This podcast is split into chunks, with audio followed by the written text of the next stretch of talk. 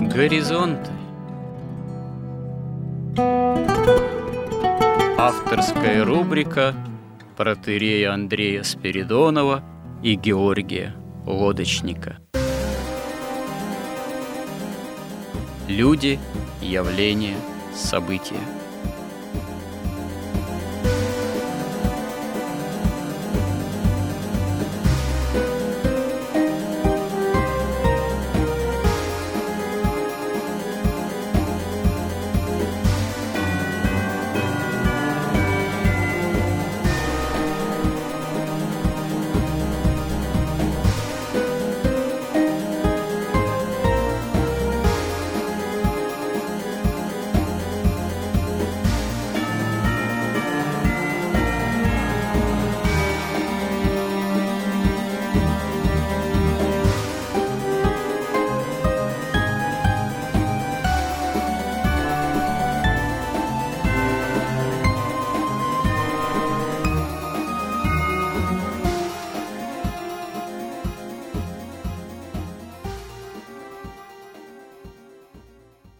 Добрый день, уважаемые радиослушатели. В эфире радио Благовещения и в нашей постоянной рубрике «Горизонты» я, протерей Андрей Спиридонов и мой добрый постоянный собеседник Георгий Лодочник продолжаем наши смысловые и словесные же изыскания в рубрике «Внутри горизонтов» под названием История как промысел Божий, история как промысел Божий с христианской точки зрения и современность с нашей христианской точки зрения. Ну, точнее, так как мы, будучи христианами, пытаемся эту самую современность осмыслить, что невозможно в отрыве от исторических реальностей, потому что современность с христианской точки зрения можно понять только с точки зрения истории библейской, священной, которая, собственно говоря, и является главным критерием вообще общечеловеческой же истории как таковой и общечеловеческой современности как таковой. Потому что христианские основания, библейские основания ни из современности, ни из истории никак нельзя изъять. Другое дело, что понимание – правды Божией, достижение этого понимания требует усилия. Усилия веры, усилия жизни по исполнению заповедей, ну, усилия понимания того, как это осуществляется, как это, в принципе, достигается для нас, людей современных. Ну, насколько мы таковыми являемся в этом отношении – вопрос, а чем современный человек именно вооружается.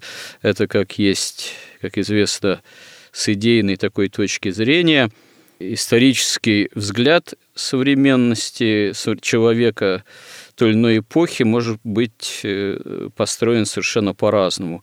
Один взгляд – это как бы в прошлое, и не в плохом смысле, взгляд в прошлое, которое придерживается определенной традиции. Другая традиция, точнее, ну, другой взгляд – это взгляд в будущее. При таком взгляде человек словно бы обращается спиной к прошлому и всматривается в будущее, что ж его там хорошего ждет, потому что в таком случае прошлое как бы отметается. Ну или точнее есть опасность это самое прошлое отмести. И вот э, мы последнее время ну, много говорили о таком понятии, как русофобия, и последнее время также говорили, ну, применительно к этому понятию, о том, что такое русская идея, и в связи с понятием русская идея, русская идеология. Понятие русофобии, очень кратко напомню нашим слушателям, это с нашей точки зрения вообще сопротивление истине, война против Бога. Ну, а поскольку в русской истории тысячелетней так сложилось, что русская православная церковь и русский народ в таких именно земных исторических масштабах с особой силой чаяли осуществления правды Божией, Царства Небесного. И поэтому это стремление к осуществлению правды Божией может быть у князя мира сего и сильных мира сего и стихий мира сего всегда вызывали наибольшее сопротивление, наибольшее ослабление. В плане идейном мы говорили о том, что вообще изначально всего есть две идеи. Идея спасения во Христе и идея противления истины как осуществления тайны беззакония, а в конечном счете построение мирового царства Антихриста, ну, когда настанут в собственном смысле времена Антихриста, это гадать бесполезно. Это будет не такой уж большой срок, как известно, во временных масштабах. По слову святых отцов, это прежде всего ну, и толкователи священного писания и апокалипсиса святого апостола Иоанна Богослова. Само время царствования Антихриста – это всего-то на все три с половиной года – что для земной истории это, можно сказать, совсем ничего, хотя для людей, не дай бог, доживших, так сказать, до этого времени, это покажется самым страшным периодом истории. Как сказано же в Священном Писании, ради избранных сократятся те времена – та самая последняя, самая страшная эпоха. А так стоит заметить, что любое время в течение двухтысячелетней христианской истории ну, если не брать еще Ветхий Завет, оно является, по сути, предантихристовым, поскольку, с одной стороны, еще не изъят из истории удерживающий теперь, удерживающий от антихриста, вот, и во многом это сейчас Россия, несмотря на всю ее, можно сказать, светскость, былое советское безбожие, несмотря на все наши немощи, потому что в основании России – имеет место быть русская православная церковь.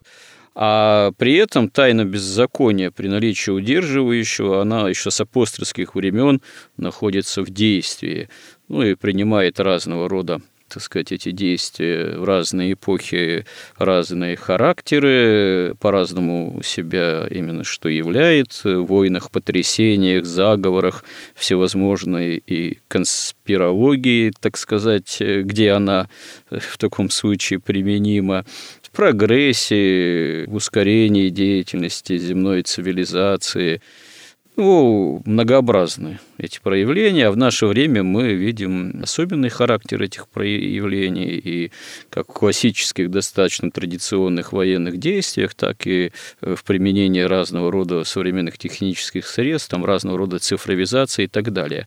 Но вернемся к нашей основной тематике. Мы много говорили о том, что такое русская идея, русская идеология, о том, почему ее так сложно в наше время сформулировать.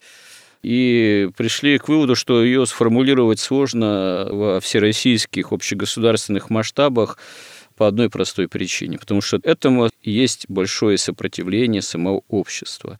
Этому причиной сопротивления большей части элиты – в том числе правящей, финансовой, чиновничьей и так далее и тому подобное, и творческой, кстати говоря, что тоже не случайно, потому что этой самой элите, которая является как раз-таки русофобской, настоящая русская идеология не нужна. Эта идеология ей, мягко говоря, противоречит. Она ее опрокинет, эти элиты, если ее признать действительно общероссийской, общегосударственной, необходимой узаконить и ну, начать приводить в действие. Потому такая сложность с попыткой сформулировать на общественных или общегосударственных масштабах эту самую идеологию.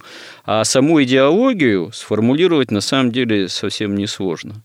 Для этого у нас есть все христианские основания, есть уже классические примеры, в истории есть э, знаменитая уваровская формулировка графа Уварова середины XIX столетия «Православие, самодержавие, народность», которая не является идеальной, может быть, не является безупречной, ну, можно даже ее взять за основание и рассмотреть в наше времени применительно к современным реалиям, чтобы это могло значить для нас и для русского человека, и для всей России в наши времена.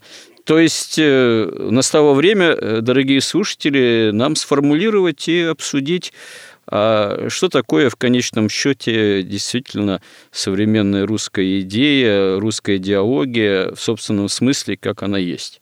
Ну, более-менее кратко, чтобы уместиться в границах нашего эфира или наших э, ближайших эфирах, уж э, как получится. Иначе говоря, поговорим об этом, мой любезный собеседник, как вы считаете, мы можем действительно сформулировать, что такое русская идея и применить к ней русская идеология на настоящий момент, э, сформулировать, ну, в собственном смысле, достаточно более-менее кратко, но по существу.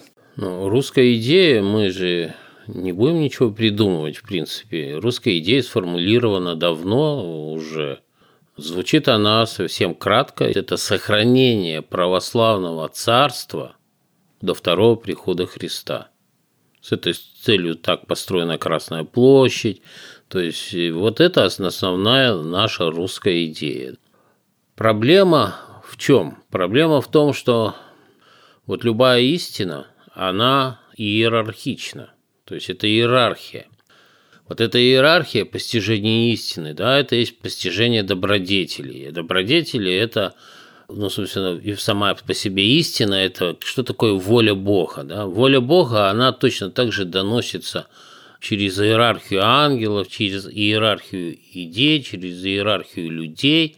И поэтому мы, когда берем вот общество российское, например, то сформулировать вот эту русскую идею вот в виде этой иерархии, начиная от высших, доступных человеку, так сказать, представления о христианстве, потому что это же христианская церковь, христианское богословие, христианская истина и христианское царство, до как бы низших, насколько это возможно, хотя, конечно, тут возникает такой соблазн, о чем надо сразу сказать. Вот, например, Темная иерархия – это тоже иерархия. Она построена по-другому. Она, чтобы заманить свои сети, она внизу представляется светлой иерархией. То есть в этом случае, если мы будем пользоваться вот этой технологией темной иерархии, то мы должны тогда были бы. Вот для тех вот людей искусства, вот этих вот, которые исследуют идеологии вот этого постмодернизма, где все ниже пояса, где ничего святого нет, где истины нет, есть только выгода, есть только удовлетворение животных потребностей человека, все остальное наносное, это все культура, это все ложь, с этим надо бороться, не говоря то с религией. То есть в этом смысле, если мы будем действовать по принципу темной иерархии, мы должны сформулировать на их языке фактически темную идею.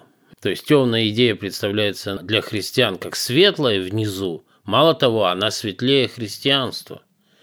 Они говорят, ну да, на первом этапе вы можете быть православными, да-да-да, просто вы потом поймете, мы вас будем посвящать, и вы будете постигать истину и окажется, что наша-то идея еще светлее православия намного, мы тогда должны сказать, что наша-то идея еще более звериная, как бы, да, и более еще животная, и более злая. А потом постепенно от уровня к уровню, значит, преобразовывать их к свету.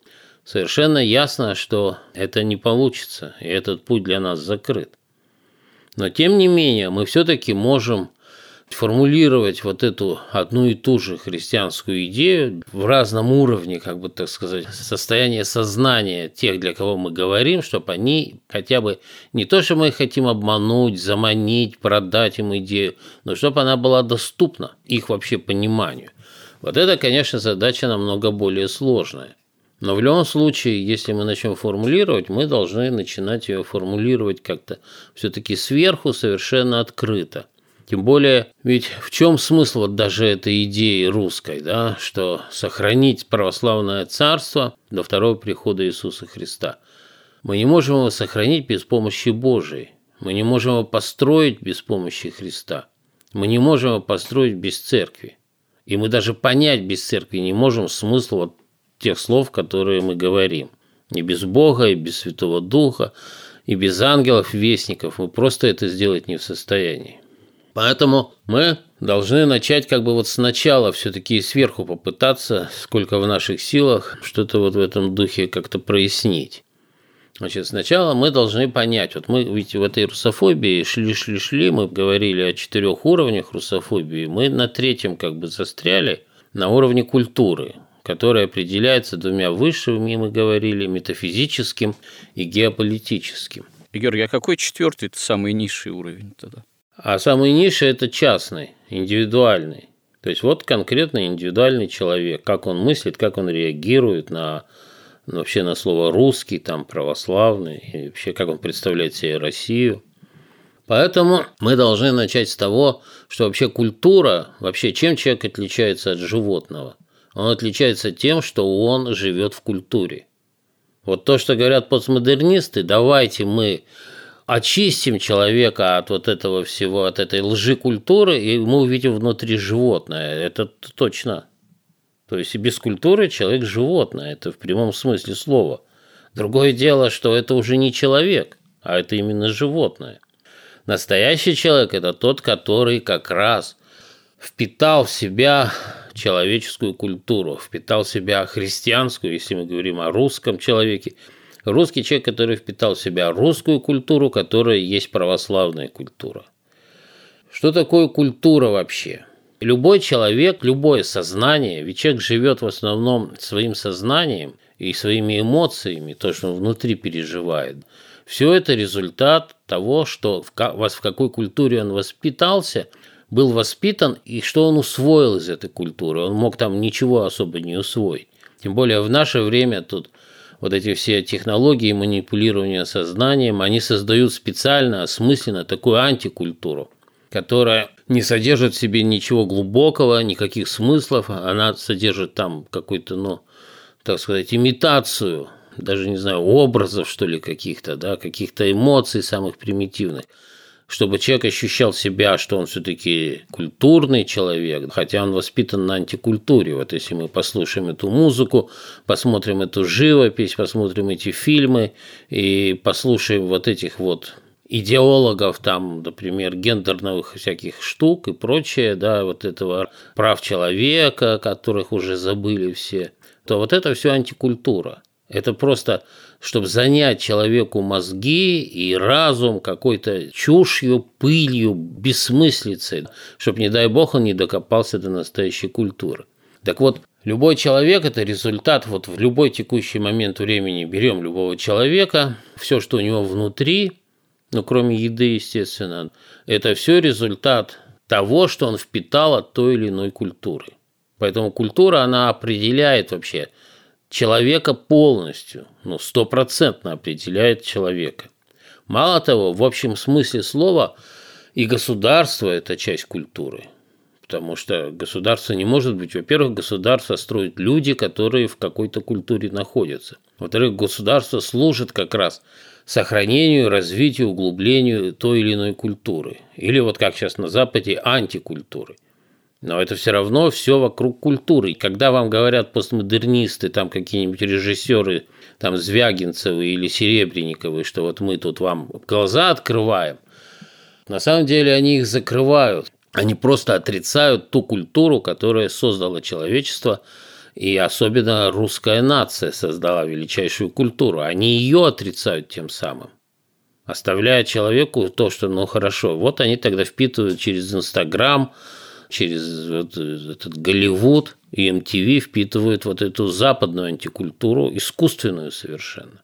Поэтому, если мы говорим про то, что мы должны построить вот это православное царство, точнее не построить, а возродить, но уже вот в современном виде, то мы должны учесть как бы основные такие ну, не знаю, прописные истины, что ли, которые мы никак не можем. Вот это законы логики, просто законы математики. Поэтому мы должны сформулировать и понять, а что такое культура?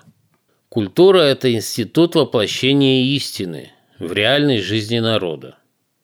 Причем это он может быть формализован в виде там каких-то философий, богословия, там, может быть, в виде законов государственных, в виде государственного устройства формализован. И он может быть не формализован. То есть это представление истины, что такое, что добро, а что зло, что красиво, а что безобразно. Это в быту, это в еде, это в языке, это в одежде, да, это в манерах, это во всем проявляется. Это все единая настоящая культура, это институт иерархического воплощения истины, иерархического воплощения представлений нации о добре и зле. И тут надо сказать, что культура может быть только национальной. И не бывает ненациональной культуры. Когда вот как большевики продвигали интернационализм, это тоже была борьба с культурой, прежде всего с русской культурой и вообще с любой религией. Не бывает. Поэтому, когда молодежь у нас брошена на съедение вот Голливуду, Инстаграму и всему, что идет с Запада, вся система образования прозападная, то мы вырастили поколение вообще не русских людей. Они воспитаны не в русской культуре, они в такой смеси западной, а там англосаксонской культуры с антикультурой.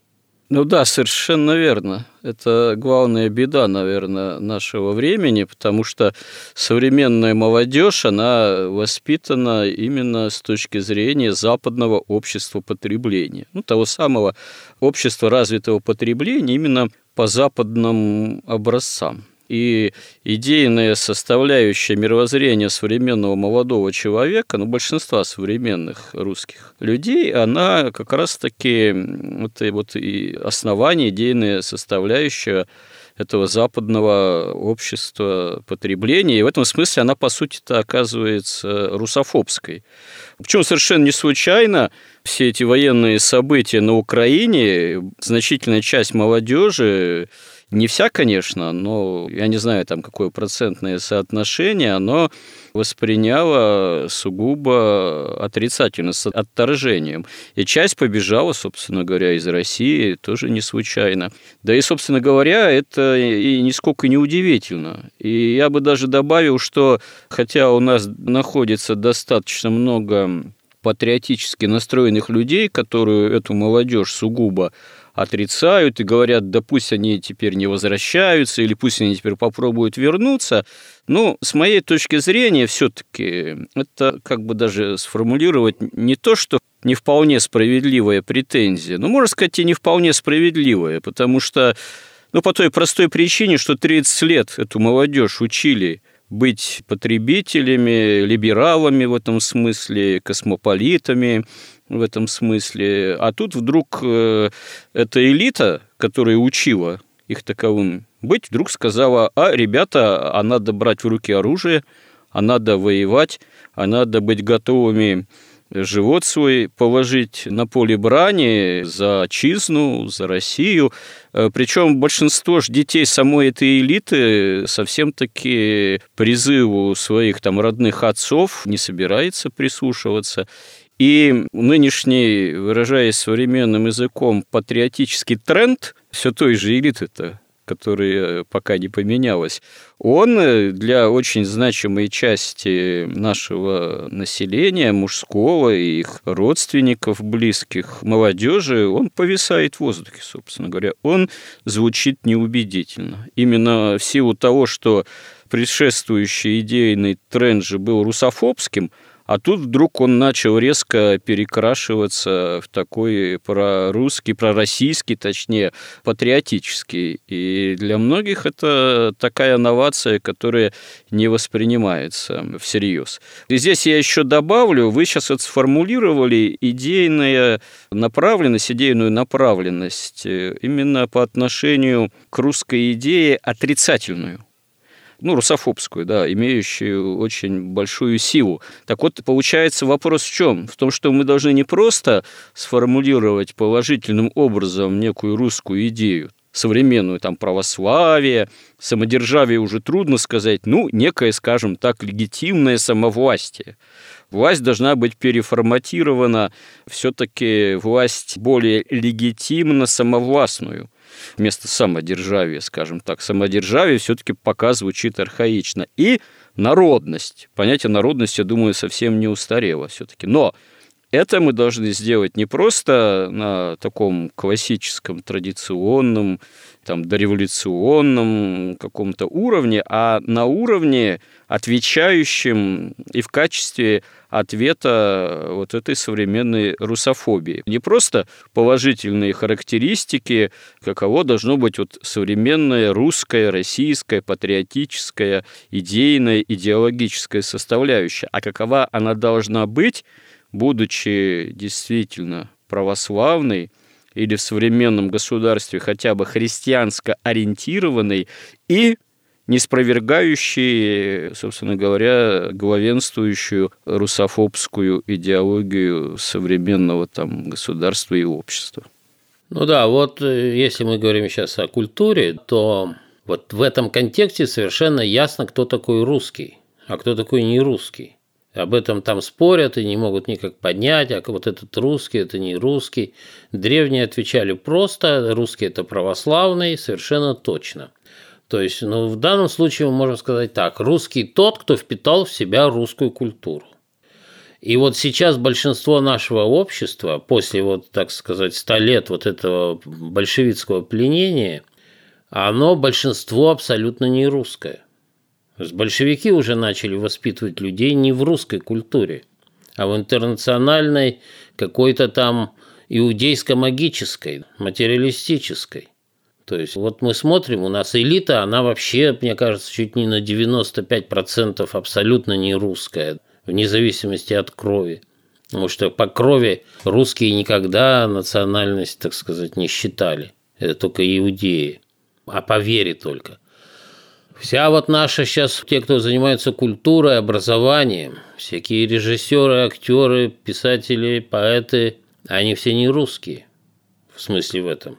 А уж говорят, если о молодежи, они даже и не слышали, что такое русская культура.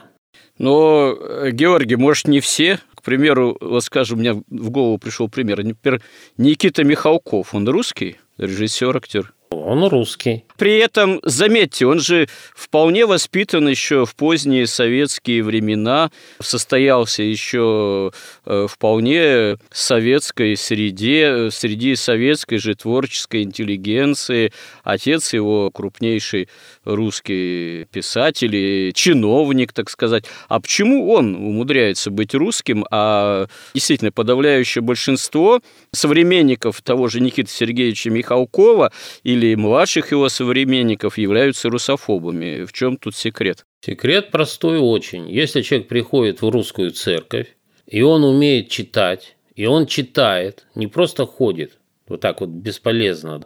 А он читает еще, читает, и в том числе русскую литературу, святых отцов, отцов церкви. Он пытается понять смысл христианской веры, он совершенно грандиозный, можно сказать, бесконечный. Он очень быстро становится русским.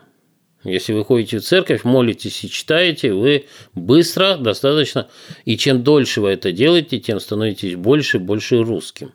Если вы ходите в церковь, формально читаете молитвы, и формально ходите в платочке и делаете такой вот то, что отличает нашу современную церковь, вот такое вот как бы показное смирение, то это вообще к православию не имеет никакого отношения и к русской культуре тоже. Главное в христианстве – это честность и искренность. И чтобы то, что у вас вовне, было отражением того, что у вас внутри. Это как бы самое то, что требует Господь Бог от человека, от христианина.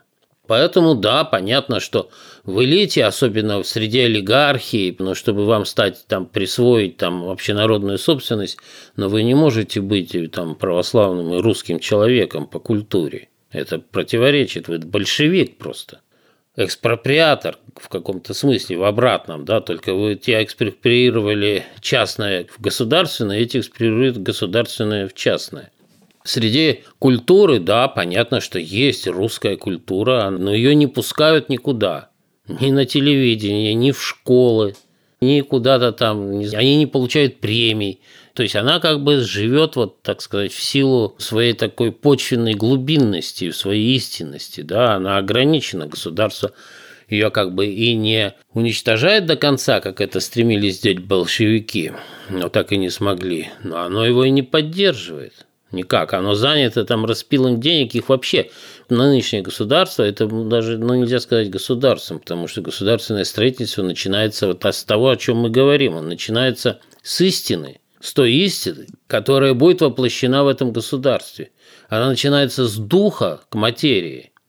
Большевистская идея, что сначала обогатимся, а потом у нас наступит дух, она как бы совершенно сатаническая и ложная абсолютно. Поэтому, если кратко говорить, вот вы говорите православие, самодержавие, народность, но если русская идея православная, ведь не просто православие, а православное царство. Царство подразумевает царя наличие. Это как бы совершенно однозначно. Тут как бы следует просто из православия, не говоря уже о народности. Это можно вообще не выделять. Вы знаете, я вас тут прерву, хочу уточнить. Мне кажется, что, вообще-то говоря, то, что осуществление царства христианского на земле требует царя, это звучит все верно и, как говорится, услаждает слух православному монархисту, но на самом деле, я думаю, мне так представляется, ну, сколько на эту тему я что-то читал и так далее, само понятие христианского царства и царя, оно всегда было такой идеей, начиная с Восточной же Римской империи, Византии, достаточно непросто формулируемый и непросто осуществимый.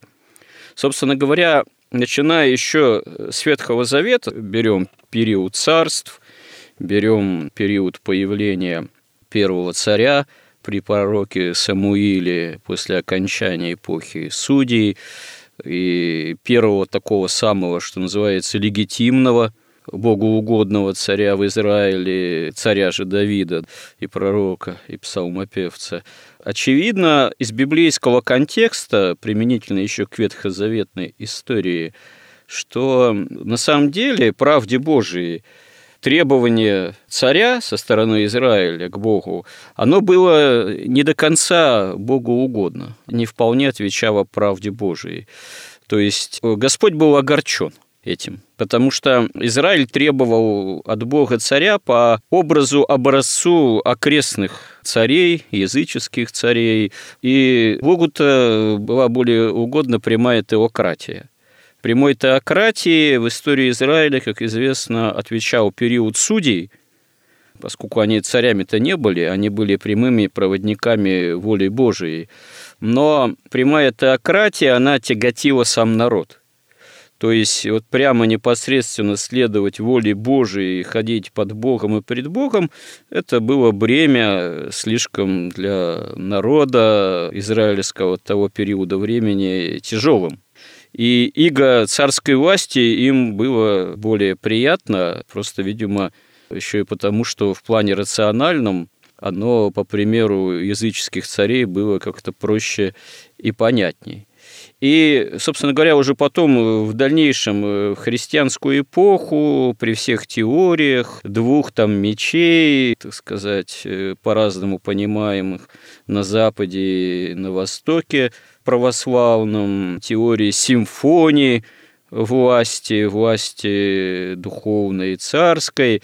И в русской истории мы видим, может быть, очень такое сильное и напряженное увлечение идеей помазанника, осуществление царской власти, как э, со стороны самих царствующих особ, которые, ну, просто порой с очень большой энергией подводили такие теократические принципы под вообще понимание царской власти, ну, вспомнить Иоанна Грозного и вообще эпоху Иоанна Грозного. Да и, собственно говоря, какие удары по русскому сознанию наносились, когда царь вдруг, не знаю, выезжал, сходил с престола, как царь Грозный уехал в Александровскую свободу и так далее. Или во времена Роскова, несколько позже, там, на столетие, когда для огромной части русского народа главным ударом было то, что новому обряду поклонился, так сказать, принял его даже не сам патриарх, сколько царь. Значит, все, конец царству, конец истории церкви, благодать на небо улетела и так далее. То есть э, мы видим, что идея самой царской власти, ее прямого осуществления, именно как помазанников Божьего, она такая довольно обоюдоострая, непростая. Это идея в своем осуществлении, в своих тех или иных вот исторических примерах. Тем более я повторюсь, вот в наше время идея монархии в чистом виде, она вообще выглядит для большинства наших современников какой-то экзотикой. Или в лучшем случае ну, может быть, с точки зрения многих применимо, ну, как некий декоративный привесок, довесок, ну, как, я не знаю, там, сохранение, например, института монархии в Англии, в Британии, где это, ну, не то, что даже совсем декоративный институт, имеет определенное значение. Там личность монарха и, так сказать, дома монархического в Англии и имеет влияние определенно на политику королевства Соединенного, что называется, ну, ограниченную достаточно. Так вот, а как в наше-то время быть с идеей действительно э, монархии, как э, помазанника Божьего?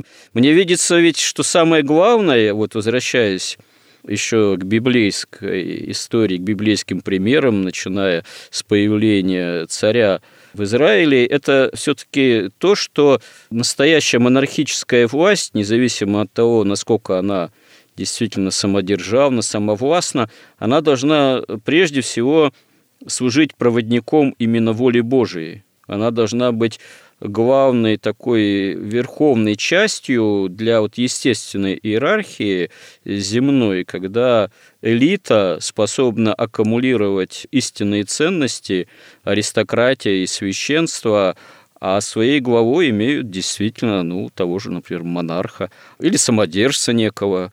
А уж насколько там в плане государственном вся полнота власти принадлежит монарху, и как он избирается, или как он власть наследует, но это уже отдельные вопросы такие, которые, наверное, могут как-то по-разному решаться. Вот что вы на этот счет думаете? Во-первых, мы должны понимать, что мы живем в падшем мире, где добро смешано со злом. Поэтому любое добро осуществлять трудно. Не уклоняться от истины тоже трудно. Но это совсем не значит, что трудно сформулировать истину.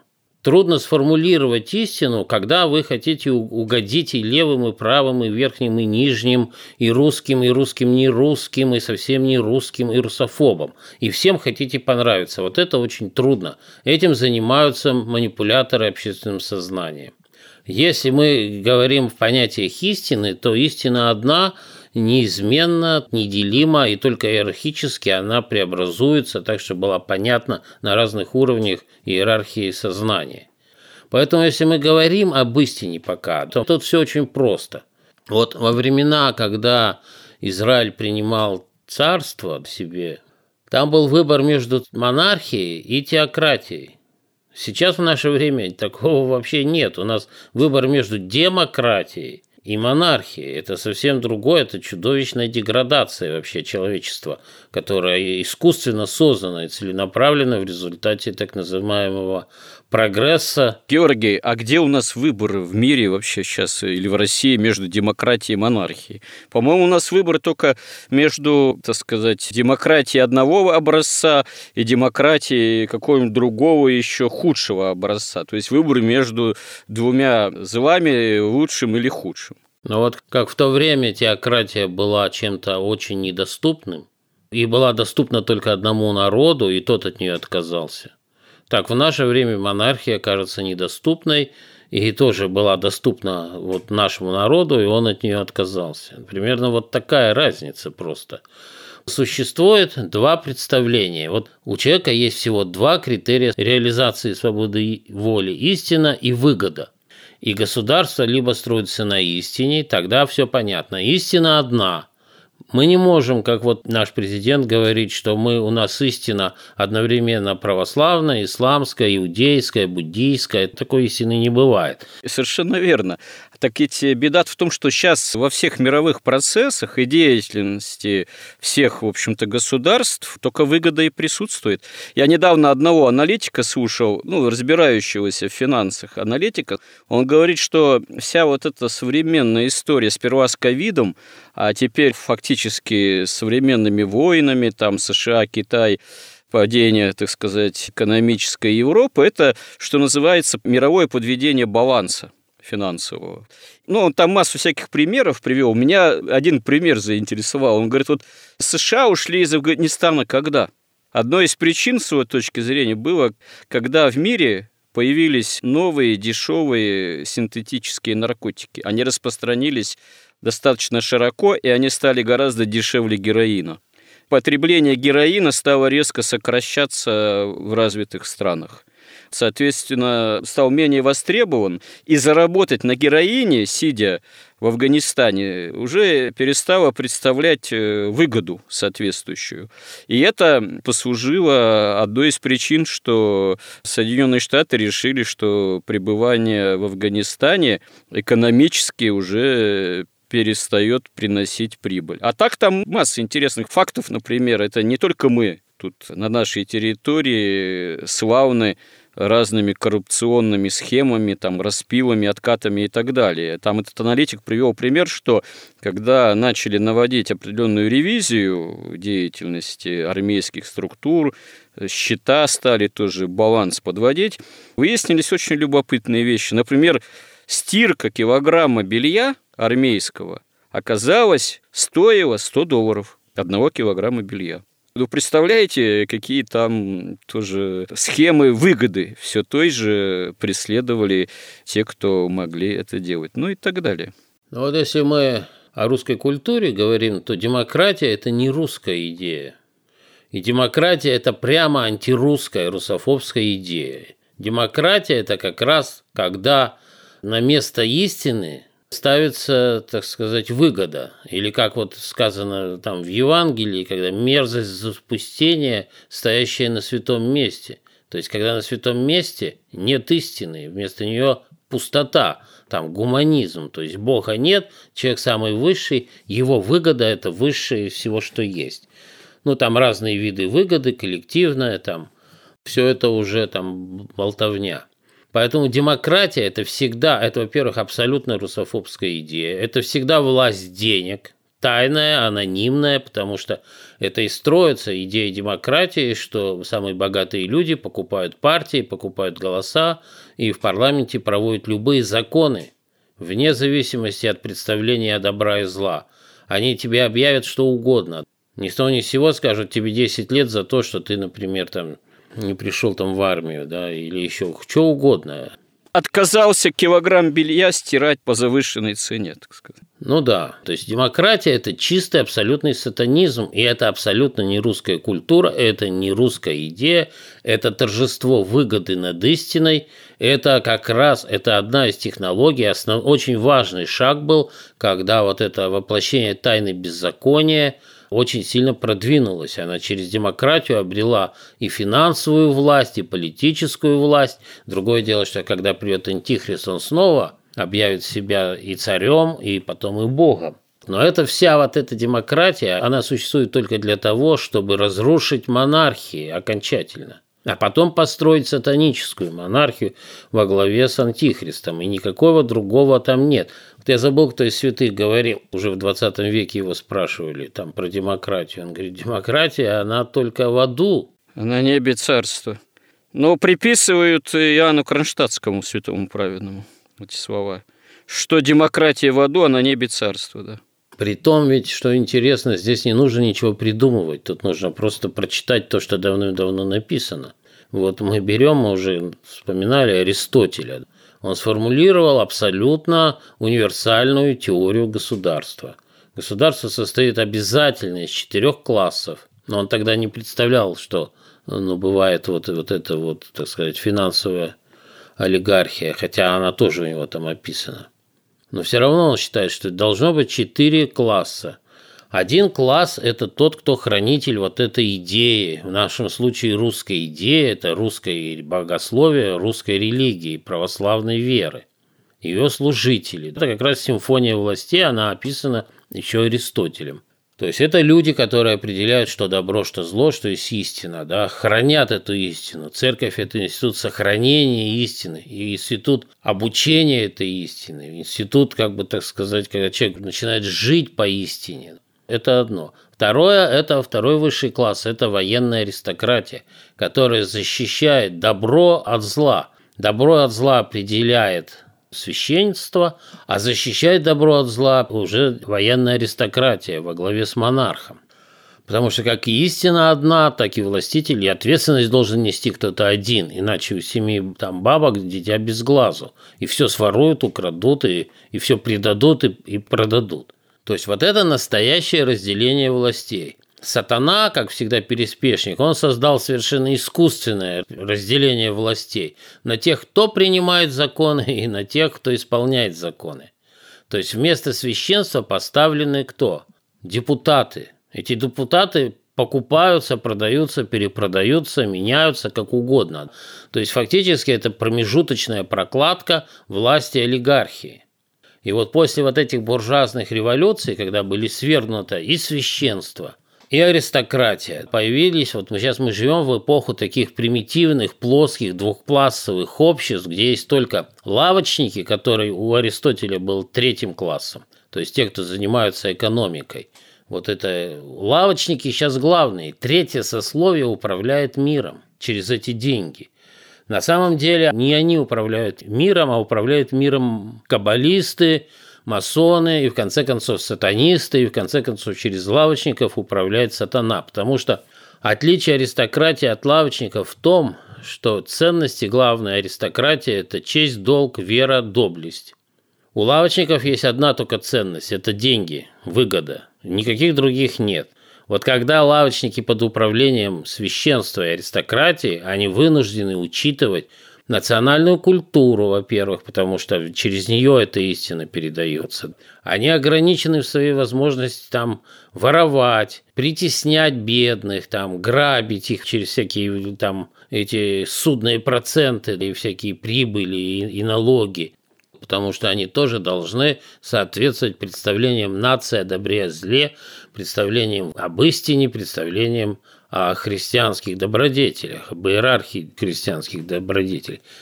И четвертый класс – это народ, который вот эти три класса, два высших, один средний и низший, управляют. Сейчас мы живем в эпоху двух низших классов, которыми напрямую управляет сатана, но через всяких магов, каббалистов, оккультных там людей, финансистов, которые в общем-то, если разобраться, то современная финансовая система, она магическая, это такой нижний уровень, так сказать, магической иерархии, через который устанавливается вот эта власть. Поэтому, если мы, конечно, захотим сформулировать такую русскую идею, что она возможна при демократии, или чтобы она понравилась вот финансистам, или понравилась там вообще не русским людям, которые воспитаны там, я не знаю, на каком-нибудь рэпе, Такая идея невозможна? Такая идея, это мы будем просто повторять вот темную иерархию. Георгий, а как же быть-то? В любом случае, в любом государстве нужны финансисты. В любом государстве нужны чиновники, управленцы и т.д. и т.п. То есть получается, что действительно, чтобы внедрить современную русскую идеологию, действительно по-настоящему христианскую, надо вообще всю элиту заменить и все подразделения в этой элите, ну или почти всю, да, которая э, была бы христиански ориентирована. То есть это должны быть финансисты, которые были бы все-все-все христианами. Образ управления должен быть тоже христиански ориентирован. Образ действия финансовых механизмов должен быть тоже христиански ориентированным. А как же судный процент? А как же все эти банковские, так сказать, пузыри? А как же все эти сферы и схемы, заносы, откаты и так далее? Это все должно быть тогда заменено тоже на совершенно качественно и в нравственном отношении другие механизмы, но не фантастика ли это? Христианство предполагает свободу совести, то есть вы можете верить, не верить, это не важно. Но если государство воплощает в себе христианские принципы, то они должны воплощаться в законах этого государства. И ростовщичество, оно карается смертью по христианским представлениям. Поэтому важно просто отменить частный судный процент, кредиты должно давать государство. И на самом деле это все очень легко меняется. Ведь почему вся трудность? Ведь это же не случайно частный судный процент, не случайно капитализм, не случайно продажная эта демократия, она не может быть иной. На самом деле эта демократия, она прикрывает собой власть олигархии, причем иностранной, интернациональной, которая вообще лишена всякой культуры, кроме сатанической. Трудность в том, что это делается специально, век за веком, и у них сила. Но мы можем опираться только на силу Господа нашего Иисуса Христа, только на чудо. Ведь в 90-х уже в России все считали уже все конченной страной. Чудесным образом пришел Путин и не дал ей развалиться. Значит, мы можем только надеяться на чудо, что у нас, у русского народа, появится русская аристократия. Не по крови, а по вере. Да, Георгий, это хорошо, но обсуждать закономерность, правомерность и предсказуемость э, действий чудес Божиих – это ну, несколько не вполне для нас осуществимая задача. А вот в плане более таком рациональном продолжить разговор на тему того, а каковы же тогда должны быть новые законы в современном русском обществе и государстве, чтобы они могли помочь действовать действительно принципам деятельности и государственных чиновников, там и финансистов, и обычных граждан в плане, ну, вот таком более нравственном христианском, об этом мы, конечно, можем поговорить. Хотя, наверное, очевидно, что и такие законы-то провести будет не так просто, а еще, наверное, более непросто будет их осуществлять на практике, потому что, ну, допустим, в государственном механизме же царской империи законы, да, там и принимались, и менялись, и в особенности это видно на протяжении 18 и 19 столетия, но, как известно, это не мешало ни коррупции, ни произволу чиновников, ни нравственно-духовному развращению дворян и в конечном счете и соблазну революционному, действующему в отношении больших масс русского человека русского народа. Ну вот обо всем этом мы еще действительно, я надеюсь, с Божьей помощью продолжим наш разговор. А пока у нас эфирное время подошло к концу. Спасибо всем, кому интересны наши размышления, разговоры, кто нас поддерживает. И храни всех Господь. Горизонт на радио Благовещение.